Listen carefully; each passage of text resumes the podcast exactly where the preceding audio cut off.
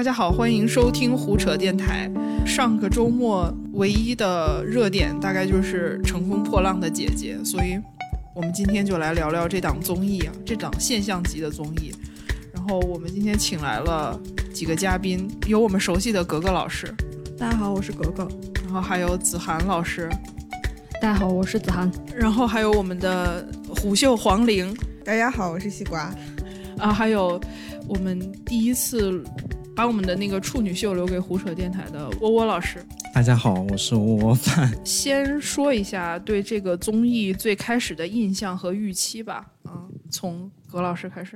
我记得最开始对这个综艺有印象是芒果台的那个今年的招商那个什么 PPT 传出来的时候，就说他们要做这档综艺，然后当时的拟邀名单有什么 Angelababy 这种根本。就是不可能请过来的 对象，然后我以为这档综艺就没什么，就没对他抱有什么期望。但是结果这次看了他播出以后，觉得非常好，超出我的预期。嗯，子涵老师，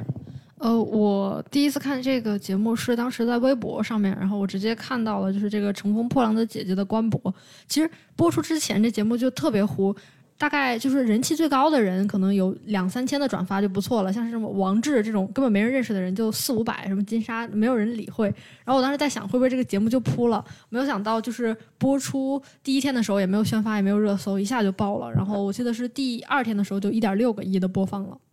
就还挺意外的。西瓜老师，嗯，我首先我是一个对综艺没有什么，就是就国内的综艺我没有什么兴趣的，但是。他探索了一个国内综艺的，或者说国国内这些呃，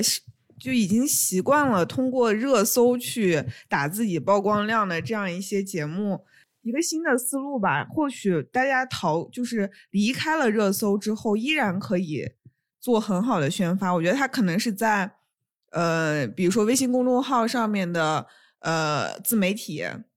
然后抖音上面的大号。就其实当天我们可以看到有很多营销的迹象，但是其实这个就是回到这个节目本身，因为它在嘉宾包括它形式本身上面具备的多多种的这种就 real 的感觉吧。其实配合到这个冷启动的背景，让它成为了一个嗯很特殊的存在。对我对它初始的印象是这样，我因为我没有特别高的期待。但是它它是今年我唯一主动看的一个综艺，然后看了上半集之后，觉得还真的挺不错的。最早就是看到微博上那个刘敏涛的视频就突然火了，然后底下很多人去建议他去参加这个《乘风破浪的姐姐》，然后当时还以为不是大家都觉得这个节目是个假的吗？当时那个。节目的形式披露出来的时候，大家都觉得是假的，结果结果一搜还真的有这个节目的官微，然后就觉得特别逗，然后身边的人也都在关注。前几天就突然突然没有没有宣发的情况下，就突然上线了，上周五，然后晚上去看了一下，就就一下子就看到凌晨两点了。你是一口气看完了四个小时吗？对。呃，其实我对这个节目没有什么预期，是因为我觉得可能一些三十多岁的姐姐凑在一起，三十个三十多岁的姐姐凑在一起，就会变成那种撕逼大战，就是我很怕看那种综艺。然后，但是我看了一个小时，觉得还不错，是因为就是有很多点，我不知道这个是。剧本的原因，还是姐姐们就是点那么多，所以就觉得啊，终于告别了那种流量时代，大家都是乖宝宝，你好我好大家好的那种，回到四弹双冰那个时候，在红毯上互相使眼色，就觉得非常有意思。嗯，然后我就看到现在，那接下来就是我其实看豆瓣评分直接冲到八点六，我是挺意外的。所以你们觉得为什么能这么快到？八点六哦，现在我看了一下，现在是八点五，但也已经非常高了。嗯，评分高是大家没有看到过这样的节目吧？所谓就是选秀，尤其是女团这种，然后因为之前有别的节目的铺垫嘛，其实大家可能会有一个有一个概念说成团应该怎么样，选秀应该怎么样，结果他好像是把一个选秀跟真人秀，我觉得有一个这个混合在一起的感觉，而且从从导演的思路上，他好像把之前不太会在选秀里面呈现的一些细节呀、包括一些很呃非常规的表现放在里面，我觉得可能就大家会觉得有点有点意思。然后包括我跟几个就是中年男性聊了一下这个话题，我发现就是他们他们想关注这个节目的点非常非常好玩，就是他们会觉得他们有一种预期，就是会觉得这个节目会撕起来，就抱着这样的想法去看。对，然后这个可能也会也会让大家觉得就是充满期待吧，对这个节目。我觉得大部分人去看这个节目都是抱着他们会撕起来的预期去看的，但实际上第一期他们没有撕，就至少彼此之间还没有撕起来，可能出现了一些姐姐们跟节目组的对抗，就是也是嗯稍微有一点点，但总体来说，我觉得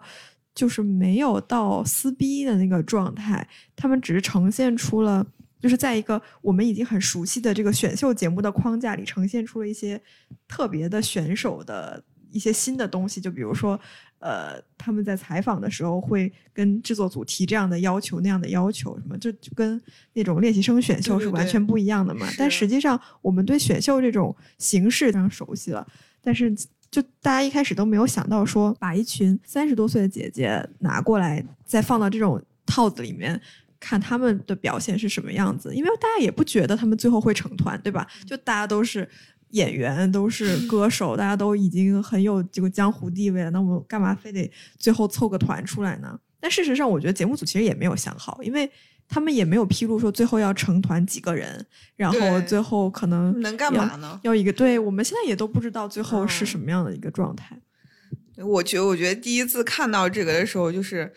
让我想起就，就这就是一个文科班儿，这完全就是我们文科班的感觉。就是当一个文科班成立的时候，那种激动、害怕，然后又有点期待的心情，因为你知道这个女生，我不是说有负面的意思，因为我也是个文科班出来的人，一定会非常精彩。对，有特别喜欢的人吗？张雨绮非常，喜欢，我就特别喜欢那种很抓马的人，张雨嗯绮、黄龄都是我特别喜欢的类型。嗯，就是他们说了什么，你觉得特别有意思？就是呃，一是黄龄她自己说话就很搞笑，但是我觉得她这种型的选手，就是喜欢她的人会很喜欢，但讨厌她的人也会很讨厌。就是有的时候说话可能大家觉得做作或者表现很做作之类的，但反正我还挺喜欢。就比如说开头那个什么，我听说了这个节目之后，我就要说去。然后，然后那个他在台上，导演组问他准备好了没有，他说好了，就这种。嗯，对对对对，就虎跟虎嗅黄龄是有异曲同工之妙。然后张雨绮就是大家都看出来了，就她应该算是第一期里面比较大的爆点之一，就是她太虎了。因为我觉得我特别喜欢那个张含韵，因为我觉得就是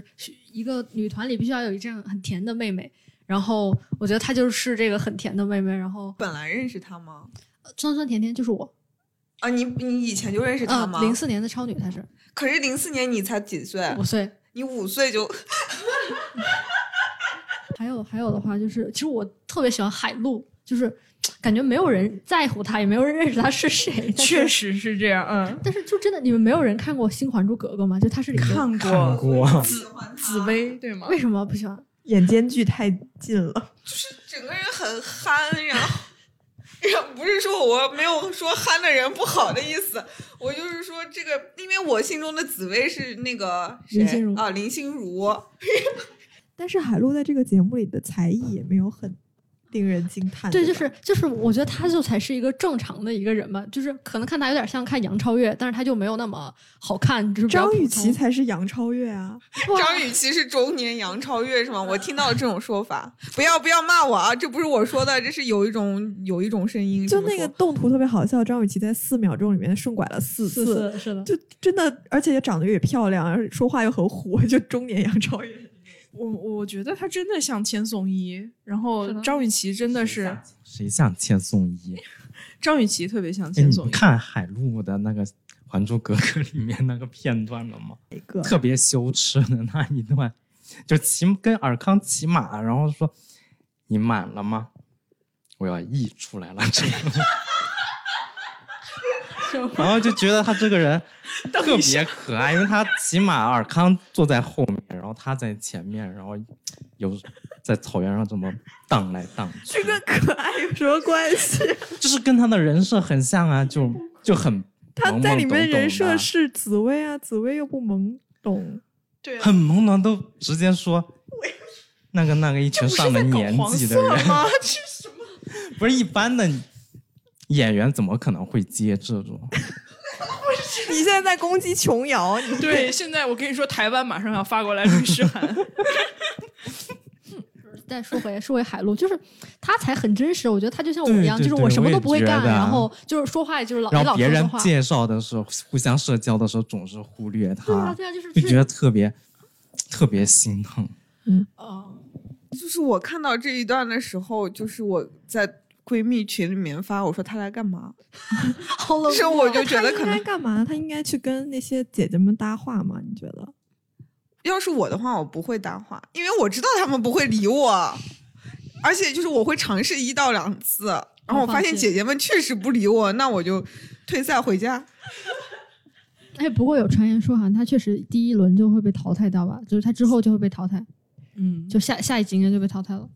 现在就开始剧透，好，但是剧透完了之后，就是嗯，我喜欢阿朵，就唱歌唱的也好听，然后音乐他的歌又特别有特色，然后然后观点又特别的成熟。所以你是实力粉，就是主要看实力。对呀、但我以为这个节目大家都是看真人秀来的，没有人真的在看他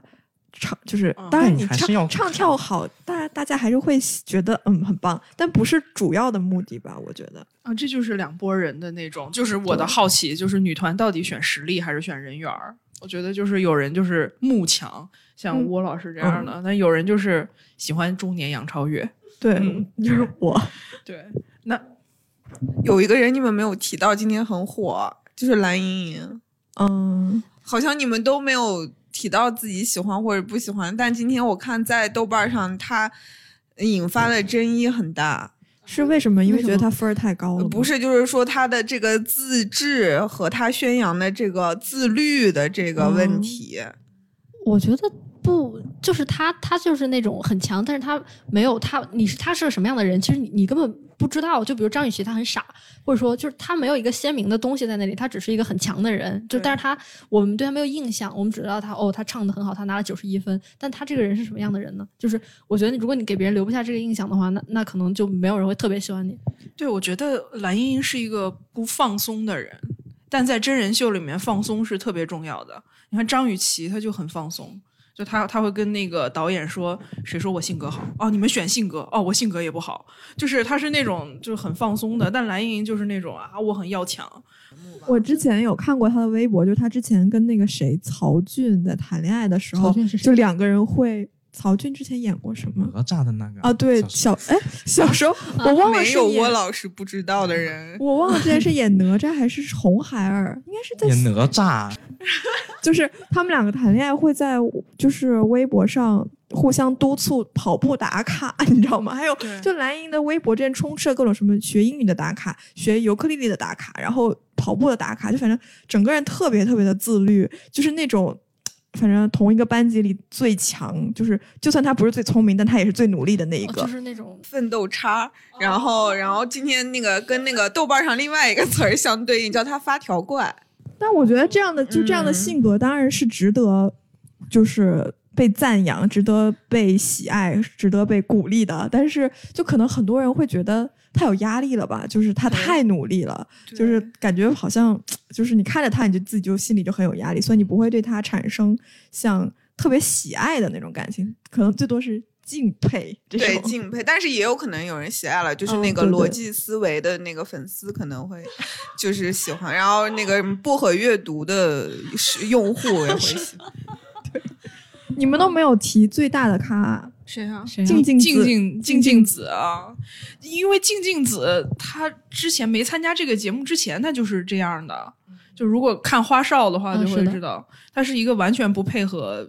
演戏的人。我觉得他在这里面已经算很温和了，就是他很多时候他在控制着他的这个，嗯，对，他没有爆发是的，对对对。但是据说之后就忍不住了，嗯，期待期待。对，你们有没有什么不喜欢的、讨厌的？我觉得黄圣依真的是被激火啊，果然就是高频被提到的女子。嗯，是的。就我我们寝室群十年不说话了，就是我好讨厌黄圣依啊，然后真的就开始聊起来了。感谢。老板娘拯救了一些沉默如鸡的群，嗯，金晨给他提鞋子，然后他也就不说谢谢，然后那个工作人员给他弄裙子，他觉得理所当然，然后他喝别人水喝了之后只给别人递回去，就他哦，我记得那个花字特别有意思，说那个什么长期使用麦克风，然后会使用麦克风就是 Q 导演组送牛奶，那个还好，主要是就是他其他的，比如说一开始他那个。穿裙子，她找不到地方坐，然后孟佳给她让了地方之后，她就一屁股坐那，她就完全没有对人家说任何的，就甚至没有看人家，就是反正观感就看起来不太好吧。那就顺便说，我其实好像黄圣依被扒出来老公是杨紫之后，反而有了那个富太太的滤镜。大家又开始说他跟杨紫是神仙爱情了，觉得有了有钱的人设之后，反而觉得他挺好相处的。虞书欣又提到虞书欣，是不是就是你你你你，但凡是有钱人，你性格作一点也好，大家都觉得哦，那是应该的，因为你有钱，你就可以有这样的特权。我觉得就是太年纪太小了，完全不知道他们以前零几年的时候的娱乐新闻的那种感觉，就不知道他在红毯上故意跌倒的那些过往，所以就然后他跟杨紫 就 有到底有没有成为小三儿这些故事，大家就已经都可能忘却了，对他们都已经不记得杨紫信誓旦旦的说：“我跟黄圣依只是好朋友。”伊能静的那个事儿。就是我，我前两天才发现千手门，我就刚刚被科普什么是千手门，跟黄维德的那，哎，对对对对对，然后后后来也就，哎，对哈，好像这个，黄老师零零子呱呱子露出了迷惑的表情，你是不知道伊能静跟黄维德的牵手门是吗？我不知道，因为我不太喜欢伊能静。算了，我就说出来又是一些不太好的言论，你先说，然后就是，因为因为我就觉得。他在那个公共场合的几次发言吧，都会让我觉得这个人没什么可以说的吧。嗯，我倒觉得伊能静，我比较佩服他是那个身材管理实在太可怕了，就五十二岁瘦成那样。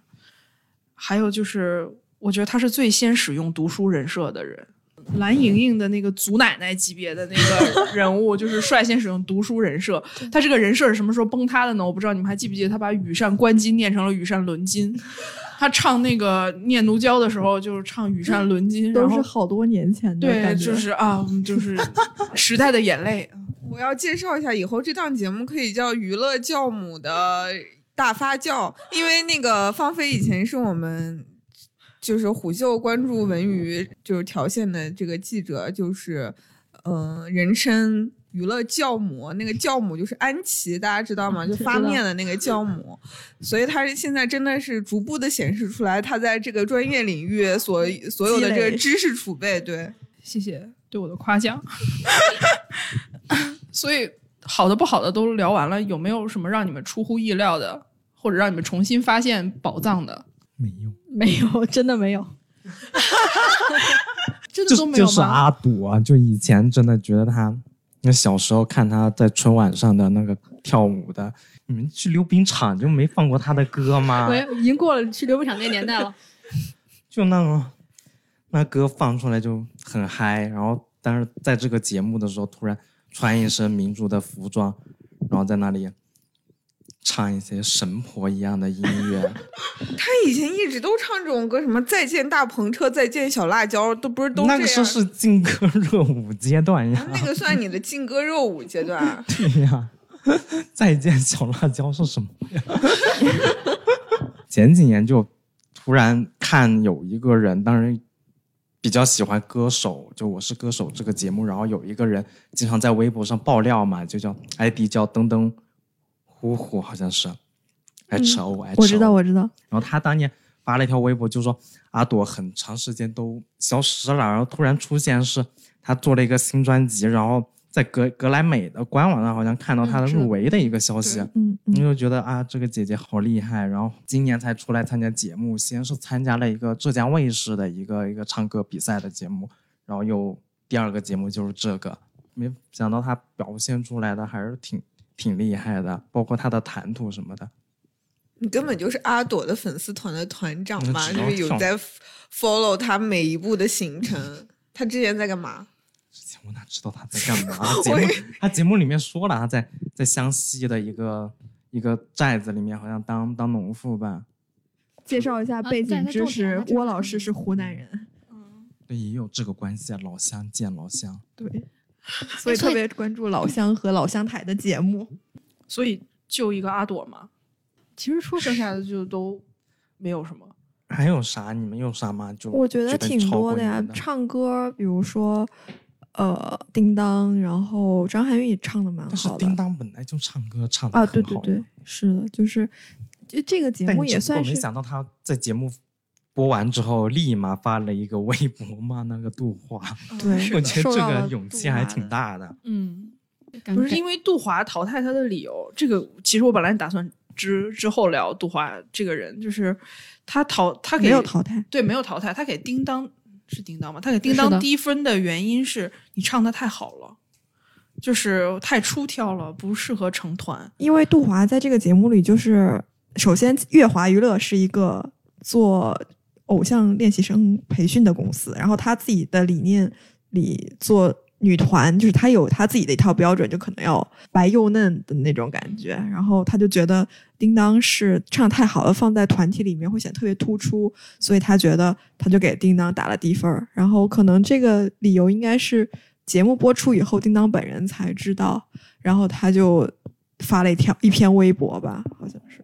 对，所以我也特别不能理解为什么他给叮当那么低的分，然后给黄圣依很高的分数。黄圣依大概八十多吧，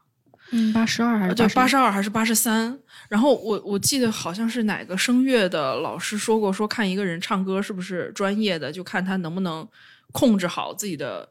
声音跟麦克风之间的那个距离。但是你看那个黄圣依，就是一会儿喷麦，然后一会儿又离麦克风老远，然后你根本就听不清他的那个歌声。但是真的就是艺人的话是会保持好跟那个麦克风之间的距离，就那么多人都保持的很好，然后他就整个人显得很外行的样子，然后就给他八十三。我觉得是因为他是带资进组吧，就是呃，对，我觉得除了给钱面子，就是没有想到有什么其他理由给他八十三。我觉得他就是叮当就很弱势啊，感觉他也就是年纪也稍微稍显那么成熟了那么一些，然后对，感觉个人背景和那个也不是很强。现在大家就只我我刚才问陶 PD，他知道叮当是谁吗？他说完全不知道叮当是谁，就是有点淡出娱乐圈了，感觉。对我真的觉得这节目其实更深的东西是让你看到一些人情冷暖，啊，这样说好像不太好，但是就这样说可能太深了，但真的是阶级的问题，是成功还是不成功的问题。就是你看海陆，他就是虎，所以所有人就是理所当然的忽视他，就越过他。那个张萌，他不是在当制片人，然后他就是会跟那些咖最大的人先聊，先聊天，先打招呼，对吧？然后就是像叮当那种，就是可能很有实力，但是可能人气没那么高，然后就是会被忽选择性的忽视。是的，他们说叮当后来选了，他是他是选了一个唱跳吧，嗯。然后不是说他当时说他自己是因为那个需需要做出一点改变，然后他们就是说，嗯，可能说如果他是黄圣依，他肯定选唱歌去了，就是因为那个导师说了他唱太好了，所以他才去选那个唱跳的，因为他不能再这样突出的表现自己。就都是那种我们觉得以这个时刻一定要有一个人，就是退让一下，然后我们就先去找那个软柿子，对，先去找那个可能比较好欺负的人。你看了那段吗？就那段非常尴尬，在在最后的位是说他们置，屁股关键的那一段，笑死就就最后那一段，我看的就非常尴尬，因为我不是一个特别喜欢花哨那种风格的人，就互姐姐们互撕那种。对，我觉得整期节目比较尴尬，就是最后选座的那一段，就是大家嗯，排名靠前的先选了，然后呃选完了以后，可能后面的姐姐有一些还卡挺大的，他们想选对已经满员的这些歌，然后但是没有人让，或者说该让谁让出来这种那个场面，我觉得算是比较尴尬的环节，所以我就快进快进快进。对我也是两倍速，就是让许飞让许飞换，让许飞说不要。但当时还好，就当时许飞就是比较果断的就说还好，而且他采访的时候他也没有表现出特别抗拒，他就只是说啊，我想尝试一些不同的东西。要是我觉得其他性格的，可能就直接说就拍案而起，就我凭什么换那种。然后就感觉到黄晓明在其中就是一个和稀泥的，就是那个 一一端不断放出彩彩虹屁的那个 那这么一个角色，就不停的说已经很加分了，已经很好了。我觉得现在这已经变成黄晓明新的 slogan，、和中餐厅说杨紫的话完全不一样了。就他现在不敢觉得，对，对，你们觉得黄晓明有加分吗？我觉得目前来说还没有吧，就是其实他说的那些话，就比如说我要保护这些艺人，有的这些女艺人，有的可能已经当妈妈了，有的已经很成功了，想保护他们的这个心灵。但其实我觉得那些姐姐们是不在乎这个的，就是嗯她们已经有了那个什么叫 fuck you money 的那种感觉，就是你你你那个杜华说不对，我就怼回去，然后那个他们不在乎说自己被评价什么。我觉得大家来这儿就是图一乐，就是嗯大家他们也知道在在那个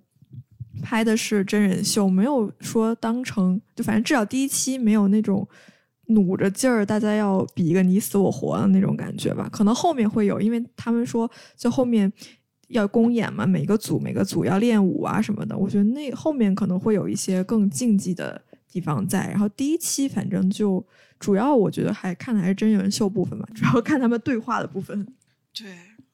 你们对这个综艺就是从制作的层面上觉得有什么优缺点吗？他是第一个好像一集放呃两集直接放出来就四个小时啊，就这点还挺挺压抑的。但现在的放两集，然后两集加起来得三四个小时起的那种感觉。现在好像都是这样，因为他这三十个人，他三十个人都得播出来吧？你不没有人可以一剪没。好吧，对，所以就这个也是我觉得节目组很难做的地方，就是嗯要照顾到三十个已成名、至少成名过的女艺人的这个他们的对他们的镜头、他们的包括心理状态 之类的，所以还是挺难的。我觉得，我觉得这个节目的一统肯定非常的难。啊，你说制作，我会觉得这个节目的滤镜开的好过啊。一个编导，一个视频编导 的一个视频编导的自我修修养养，嗯，就是你看黄晓明的，就是你你看黄晓明的脸在里面就突然感觉年轻了二十岁不说，然后就变得非常油腻。就是这个滤镜打在女生脸上就是 OK 的，因为因为你就是都大家年纪都很大了，所以需要一些柔和的东西 来去让自己的皱纹不那么明显。但在黄晓明脸上就特别奇怪，就感觉很油腻。而且这个节目的总赞助居然是一个不知电商品牌对，就是好一个电商编辑的自我修养来了，好。不就是你让人怎么相信这些姐姐会用这个东西呢？这个这个能科普一下吗？这个品牌我完全没有听说过，就是一听就是什么跟麦吉丽啊一样的那种，就是活跃在微信朋友圈的的品牌。哦对，可能你妈会知道。我妈都不用，我妈用欧莱雅好吗？嗯，对，然后对不起，我再补充一句，就是这个节目好像用了动态瘦脸的，就是有有在给他做动态瘦脸，就是你可以看到，你们仔细看是有鼻子，那个女演员的鼻子是在动的，就是就明显是用跟踪瘦了脸。这你都看得专业了，专业了，大家这这是这个增量信息啊，本节目增量信息。就是如果感兴趣的朋友可以回去再看一下。啊，对，那个澄清一下，就是那鼻子肯定不是失败了，是用了动态瘦脸。那其他节目有这样的情况吗？能举例子吗？那个很久之前，你们知道 Angelababy 演了一个那个抠绿的那个电视剧，还记得叫啥吗？她跟钟汉良演的对对对汉良一起但我忘了叫什么名。就是就是那个节目里面有一个，我之前看他采访一个后期，然后那个人就是说，好像是说，就是那个女演员的脸是要全程去给她做的更好看的，然后可能有时候导演说，哎，你给我做一个双眼皮出来啊，那。哦孤芳不自赏。对，孤芳不自赏。然后那那可能过了一周之后，他又说，哎，不行，你给我做回去吧，我觉得不好看，你再给我换一个样子。然后他们就只能全部重新做，因为就是后期都是最底层的一个那种影视的民工，所以就真的很不容易。希望大家 能够体谅一下。我我在那个某个软件上查了一下这个赞助公司的嗯信息，发现你刚才提到的另一家微商跟他有过司法方面的纠纷。哦，这样，然后然后我关注的一个很有名的那个就是成分党的美妆博主吧，是不是他？然后好像也告过他。嗯，哦说到麦吉丽，你们有没有看过一个节目叫做《我家闺女，我就是我我家那闺闺女，哎，我家那闺女的赞助商就是麦吉丽，嗯，就是都是湖南卫视一一个系列的感觉，微商都要找他们。天哪！这个没怎么关注。就估计是特别有钱，然后对能拿下来。可是就是没有办法让人相信里面的姐姐在用这个，而且你说你知道这种选秀节目都要拍中插广告，就是呃，因为一个节目一主要是他们还得念出来，对一个多小时，然后中里面大概要插两到三个广告，就是由这些选秀的成员来拍这个广告。那么如果你是毫无名气的练习生，那就是屁选谁来拍都行。但是如果是这个节目里，就大部分姐姐身上都有很多代言，然后或者说。不同的商务，那你其实选这个人就很难。你第一期我记得应该是郑希怡好像说了，对，就是比较不红的几个女，就没有说像香港发来律师函，不不不，不是，就是那个蓝莹莹也有，然后嗯我忘了还有谁了，反正就是像宁静、张雨绮这些都没有拍中差。金按理晨吧，好像按理来说，就是中差这种东西都是最，就是这个节目里人气最高的，至少选秀节目是啊。然后，但反正这个节目就可以看出艺人统筹得多么的难，得规避他这个商业上的一些去 Q 一些不红的人来拍。对，然后我下午不还说说那个这个节目特别难的地方，就是要给三十姐姐看片，最后得改多少次？你说是作为我们就是也需要给别人看稿的人，我们就完全明白那种痛苦。也就是姐姐这个因为技术所限，不然姐姐可能想要亲自剪片。嗯，对，就说不定每一个都，如果要你要请再红一点的，那可能人家真的要亲自下手这个嗯调自己的脸之类的。是的，我是觉得这个赛制比较奇怪的是，不是赛制，就是这个这个综艺比较奇怪的是，真的让一些 nobody 来评判这些姐姐们。就是郑希怡曾经翻了一个白眼，说还要被一些不知道是什么的人来评价我，然后我觉得啊，就是说的很对，就除了杜华女士尚有名字之外，剩下那两个人互，但是那两个人应该业内还蛮有名的，就是一个叫赵照，然后另对一个外一个是叫赵照 Ken 老师什么的，反正反正就感觉是某一个发廊的什么技术总监，没有没有，他们应该是在自己的圈子里还不错的，就是尤其是杜华，杜华我觉得上这个节目真的非常成功。以前只有追选秀的小小姑娘恨杜华，现在杜华成功让全国人民都在恨他，都在恨他，对，真的非常成功。这个 对，对我我原来一直觉得杜华是某一种剪辑下面的牺牲品，或者是某种饭圈不太良性的那个文化的牺牲品。我觉得杜华女士肯定不错的。然后看了这个节目就，哇哦，就是粉丝是对的啊、嗯，杜华女士要反思一下自己出了什么问题。对，就 至少第一期表现出来的，而且我觉得导演组真的生存欲、求生欲太强了，就是他会。在杜华说话的时候，右上角打上仅代表杜华女士士个人的观点然后还会就他会把导演组跟现场跟杜华的一些沟通剪进去嘛，就他导演现场就去跟他说说什么啊，你要把你的这个东西讲出来，不然观众就会很费解，你为什么打这么低分儿之类之类的。所以就我觉得导演组就是真的求生欲太强了，就是能甩的尽量都甩出去这个锅。对，所以我就不理解杜华到底想要成什么样的女团，然后所以她打分的那块我也是不太明白，而且她我觉得她区别对待，像她对黄圣依还去殷殷垂询了一下，说你到底想要成哪个团，就好像她对别人就不是这样的吧？对，就可能对红一些的会对，态度殷切一些，而且黄圣依又不是红，她就只是有钱而已，就是感觉到。就娱乐圈，就是你要么就是有钱有资源，要么就是你够红，不然就是，嗯，会被说的比较惨。主要是月华，就是杜华手下主要是男团，他手下比较有名的女团成员就是孟美岐、吴宣仪和程潇。就我觉得也没有很都很符合他的那个标准啊，什么要平均，然后要呃怎么样怎么样的。就我觉得他们还是就没有说感觉杜华说一套做一套的那种感觉。我有个好奇的点是，就是因为我完全不懂啊，就是之前杜华被骂的几大主要的这个罪状是什么？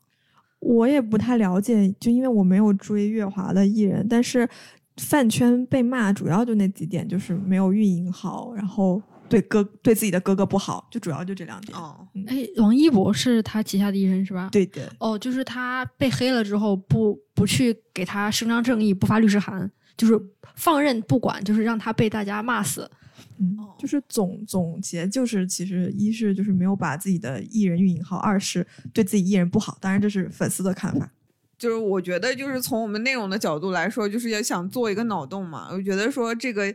呃，节目组是怎么考虑？我中午才被芳菲科普过，就这个节目是怎么样诞生的？就是各位有没有就是自己的信息源什么的？最开始不就是网上网友拉拉郎嘛，算是就是说可能看选秀看腻了，想看一帮姐姐来，呃，就是来参加选秀的那种感觉，就跟之前去年还有什么想看姐姐们拍拍电视剧，淑淑女的品格类似那种都差不多。我非常佩服湖南卫视敲艺人这件事情，就是能把宁静跟张雨绮这种完全撞型的人同时敲来，就是首先就非常难得，然后其次就是姐姐们这些排位啊什么。然后，当然，湖南卫视求生欲很强的，说是从 A 到 Z 按照姓氏名排序，但其实这个东西是很难的。然后，我觉得客观的原因是感谢就是影视寒冬吧，某种程度上，不然你不可能同时敲到这么多艺人来参来这里蹲，在那个宿舍里蹲三个月也要说，所以说我还这点还是真的很佩服湖南卫视，但是我不是很理解为什么下集要剪那么长时间，就一百三十三分钟，我就是真的累了。像我们这种不是那种完全沉浸式观 看选秀的人，熬一天夜要换一个月的人是吧？对我觉得四个小时的嗯选秀真的是要下下狠心才能。才但是你你一周你就只有这么一个节目看，你不觉得空虚吗？就是四个小时，我觉得就一本满足啊。对呀，而且沃老师应应该还有就是更深厚的感情吧？因为是湖南人嘛，然后从小就被湖南卫视把控的死死的。我小时候当时看的还不是湖南卫视，我们小时候看金视，就这个你们应该没听过，就类似于你们新疆什么哈萨克族频道这种。当时看看金视的时候就，就湖南的娱乐基因还是挺挺发达的，当时限制也没有没有那么多。啊，让我记得那个时候是九九九十年代吧，然后当时其实是要要电视台改革，其实重点其实是放在开始的时候是放在广东，但又怕改革太有点冒险，就是经济重镇，然后就放了个跟广东相隔的省份，就放在湖南了。结果效果就还挺好的，最早的时候是是《快乐大本营》加那个《还珠格格》给搞火了。我小时候不是可迷《那个京还珠格格》视，京市的那个全称全称叫啥？就叫湖南京视啊。哦，我还以为是个跟经济有关的。当时是在在湖南就特别火，然后就出了一批这种本土的明星，像大兵啊这种演相声的，不知道你们听过吗？嗯听当然知道啊还有马可吧？啊，马可你你也知道呀？谁不知道马可越测越开心？一开啊，你始有们也看过《越测越开心》吗？天呐，我们这我们坦桑尼亚人民也也有在 看哦，那个时候。长颈鹿，我记得我读读初中的时候就就是周五金视放，就七下午七点半金视放那个放那个越测越开心，然后然后下呃晚上八点多的时候湖南卫视放那个快乐大本营，但当时嗯我们的选择都是越测越开心，就那哎个时候。那个 那个时候金氏还是比卫视要厉害一点，然后到到零五年真正的那个超女李宇春他们那一波出来之后，就慢慢的所有的资源都都向卫视倾斜了，然后看的也都是卫视的节目，当时金氏就慢慢的沦为抗日剧啊那种什么春天后母心之类的那种剧的播放平台，然后我妈那个年纪的人就比较喜欢看金氏。那个金氏是不是还出过一些？就包括后来什么关八他们出来的那一波人是金氏的吗？啊，这关八的那个创。始人，他们好像之前是啊对对对对京视的。对对对对对，他嗯我呃前段时间看一个金氏的节目叫《你是湖南人不》，然后关八 这个还去节，目叫这个吗？对，嗯，然后都是问一些现场请一百个湖南人，然后问一些问题。啊，请两个那种小咖，像像什么张张亚飞呀、这种当嘉宾，不知道你们听过没？谁呀、长在了知识盲张。亚飞，你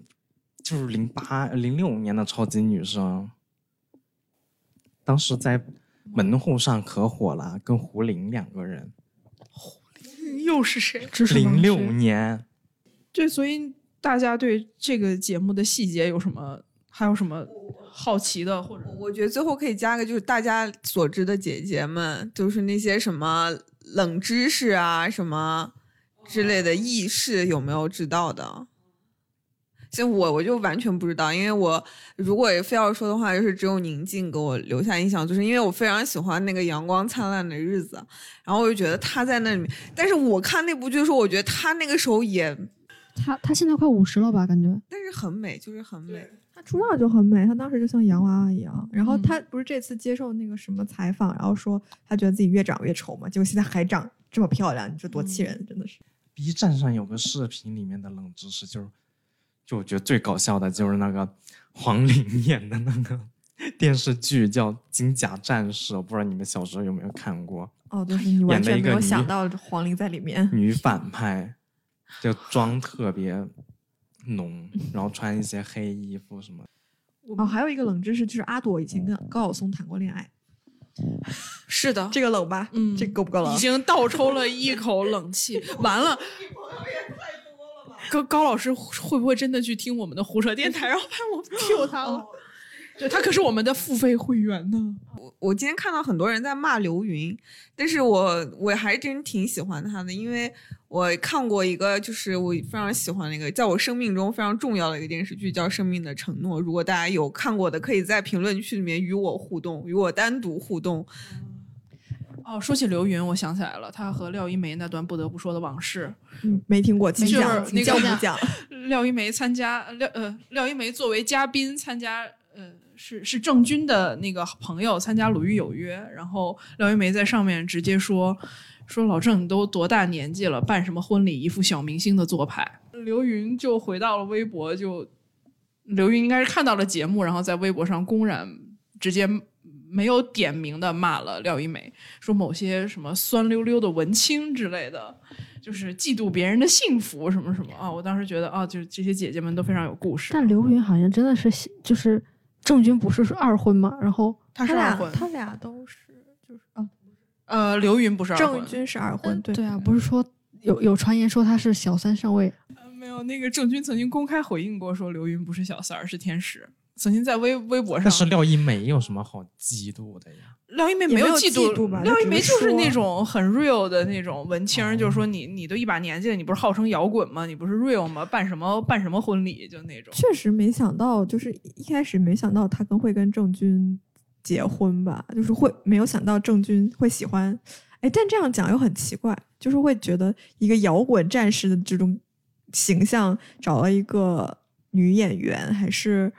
当时他应该京城，他就是反正他们有有一个小小团体的啊那、那个时候那个这又是另外一个故事，就是李小璐跟李小璐和对对对甘薇一个团体，就对他们是那个是一个泰迪姐妹团啊。对是的但是这就是贾跃亭的故事了啊，我们就嗯先不说。啊。对，然后我觉得这个节目还有一点就是姐夫们，就是有姐夫们的存在，啊就还、虽然现在姐夫们还没有展，就是在节目里露出什么，但是我看微博上应该有有一些，就比如说声援啊，或者说在微博上说自己老婆参加这个节目一些趣事啊，我觉得如果热搜回来以后，应该会。应该会比较精彩，在微博上。对对我看到郑钧已经在让刘云回家了，想唱歌什么时候都可以，几十个人争一首歌图什么呢？之前呃关注的一个公众号其实也写过这个事儿，就是呃为什么就是呃台湾就是在康熙上是一度太太团最后成了那个新的康熙捧出来的明星，包括什么呃。朋友啊，闺蜜啊，什么都开始就是上综艺，就是呃，当这些嗯娱乐节目已经就是呃找这些明星已经饱和的时候，他们就开始找他们的亲戚朋友啊，开始录节目。但这个其实也说明一个问题是说，呃，行业的这个状态不是特别好，因为你只能就是拓展他们周边的东西来，呃，填充这个节目和这个观众的娱乐时间。我不知道这个说法能不能适用于现在的情况，但毕竟也刚刚方飞也说到嘛，其实呃，他的成功或者是咖位能请到这么高密度、高强度的，其实也跟现在整个大环境应该是有关系。我看上午万茜忘了接受哪个媒体的采访，他就说大家是来玩儿，就是因为疫情使得很多剧组都没法开机了，然后所以最后就来到这儿了。这个节目有缓解或者是增加你的年龄焦虑吗？你看完之后，因为我看好多豆瓣上面都说不害怕变老了。但你再看看海陆，再看吴昕，你不就觉得这个世界又灰下来了吗？就是真的，对对对对，我觉得还好啊，就是整三十个人给我的感觉确实有缓解一些年龄焦虑，就大家还是三十多岁，还是很放松，大部分都是很放松的状态，就是大家没有因为这个事儿而怎么说太 push 自己的那种感觉。我觉得就是他们的，比如身材管理或者说对自己的管理都是发自内心的，而不是说外界对我有什么样的期许，然后导致我要怎么怎么样做。就反正大部分我觉得都是一些比较正面的能量带给我的。我觉得，因为可能让你增加焦虑的人根本就没有选上吧。对，就是能选上的肯定都是让你能很看到这个年龄段，呃，最好的状态的一群人。但是我觉得，基本上我看完的感受确实是，就是只要你不放弃你自己，你基本上能达到的一个水平，你是可以看得到的，还是非常不错的。这些姐姐们，甚至我觉得她们展现出来的魅力和一些厚度，就是这种魅力的厚度是，嗯。可能另外一些选秀节目没能呈现给我们的东西，对，请这个唯一的男生讲一下。本来也没有什么年龄焦虑，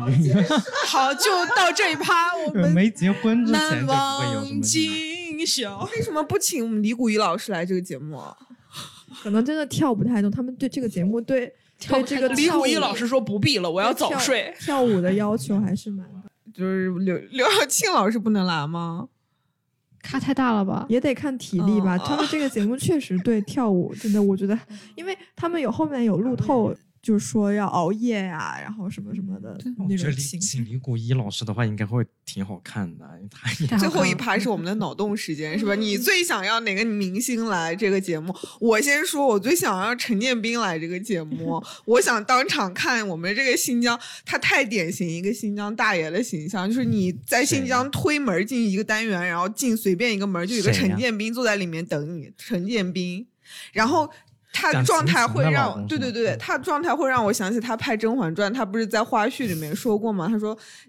对他认不清那些后宫里面谁是谁，这些女的其实时常让他觉得非常懵逼。然后我我就非常希望他来这个节目，然后啊或者他媳妇儿也能来啊，就是让我们来看看一个中年男子非常真实的懵的时刻。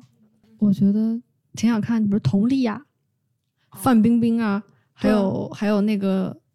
好的我忘了。我也类似吧，就是想看那种很红的女明星来，就是我我郑爽，还有郑爽，嗯，我天呐，太好看了，是不是？你再实名 diss，你再把许晴叫来，啊，那就是花少重演一遍是吗？就是想看那种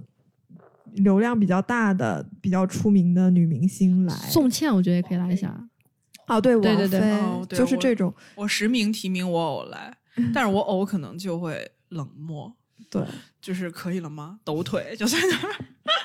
就是我特别喜欢看张雨绮，就是因为是一个大美女，然后但是她唱也不好，跳也不好，可她就是很自信。但是她在这个舞台上又稍微自信心有一点受挫，就那种她的反应和她的